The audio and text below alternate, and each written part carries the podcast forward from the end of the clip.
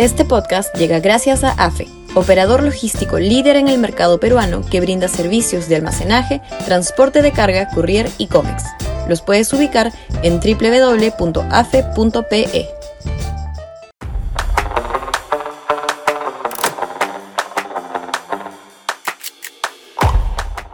El pacto Turbio Castillo Cerrón.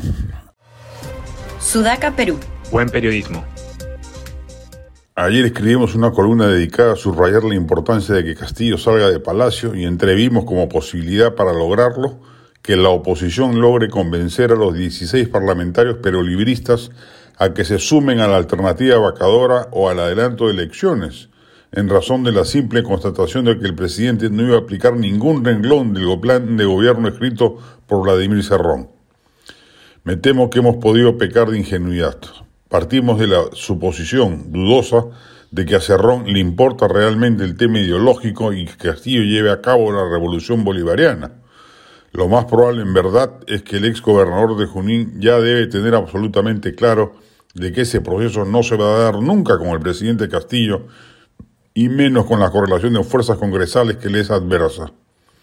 Lo que realmente le importaría serían las cuotas de poder que aún mantienen importantes ministerios, que a sus huestes les sirven para armar la caja electoral de esta campaña regional y la venidera presidencial. Eso lo amarra definitiva e indisolublemente la supervivencia de Castillo. Perú Libre, bajo esta hipótesis, nunca votaría por la vacancia de Castillo ni por el adelanto de elecciones.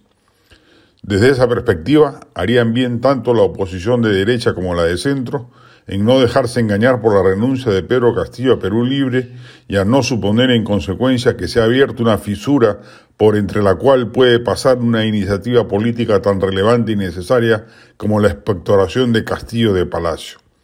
Ese desenlace podría estar muy alejado de los deseos de la mayoría de la clase política y de la ciudadanía. Por una cuestión principista, Cerrón va a perder los nichos de poder político y económico que las concesiones de Castillo le permiten y a las que tal vez jamás vuelva a tener acceso? El cacique Junín ha marcado la cancha que mejor le conviene, dando una imagen externa de independencia respecto de un gobierno fallido, pero no va a soltar la mamadera presupuestal con la que debe estar replicando el sistema mafioso que en su momento aplicó en su región. La dupla Castillo-Cerrón, lamentable y aparentemente, tiene para rato. El país se seguirá desangrando mientras ambos compinches destruyen el Estado para su beneficio partidario mutuo. La del estribo, gran obra de Elena Ferrante, La vida mentirosa de los adultos. Un deleite intelectual su lectura. Gracias al Club del Libro de Alonso Cueto por su recomendación.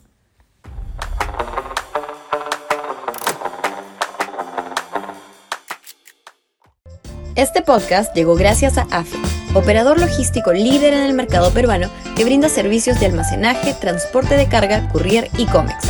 Los puedes ubicar en www.afe.pe.